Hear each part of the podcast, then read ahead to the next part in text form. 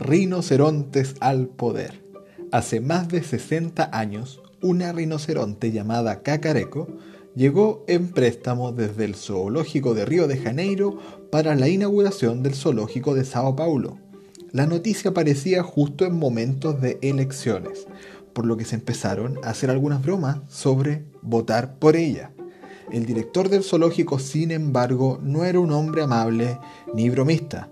Afirmó que Cacareco era una bestia fea y estúpida, con un cerebro muy pequeño. La ciudad tomó nota del desafío, y ya que pronto debía regresar a Río, el movimiento para votar por Cacareco creció en todo Sao Paulo, ya que se creía que ella estaría mejor en esa ciudad, donde además podría ser una autoridad elegida por las personas.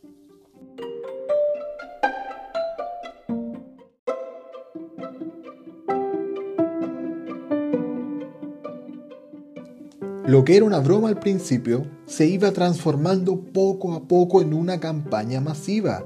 Aparecieron canciones, afiches, manifestaciones y todo tipo de propaganda para votar por Cacareco, ya que la rinoceronte se convirtió en un voto de castigo contra la corrupción de la clase política brasileña. Llegado el momento de las elecciones, y a pesar de lo popular que era, la rinoceronte fue regresada a Río de Janeiro. Para cuando llegó al zoológico de su ciudad de origen, los resultados de las elecciones fueron una sorpresa para humanos y rinocerontes. Cacareco llegó al primer lugar en la votación, con más de 100.000 votos, en medio de una alta abstención electoral y un segundo candidato, humano, elegido con menos del 10% de los votos de la rinoceronte.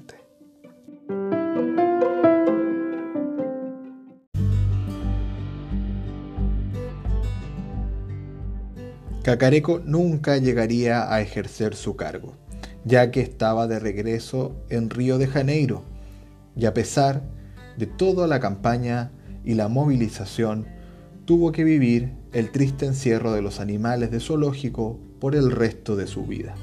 Aunque el ejemplo de su candidatura sería inspiración para muchos dentro y fuera de Brasil, país donde incluso algunos años después también se votó masivamente por un colega animal, el monoteado, como diputado.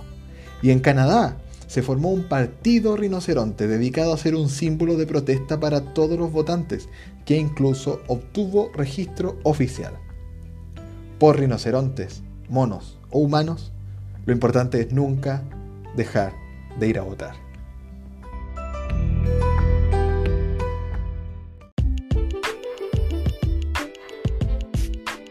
Muy obrigado por escuchar Historia Desconocida. Pueden seguir el podcast en Spotify, YouTube o Instagram. La pronunciación en otros idiomas puede no ser la correcta. La música y sonidos de este capítulo pertenecen a fuentes públicas de uso libre. Por favor, no me demanden. Hasta la próxima.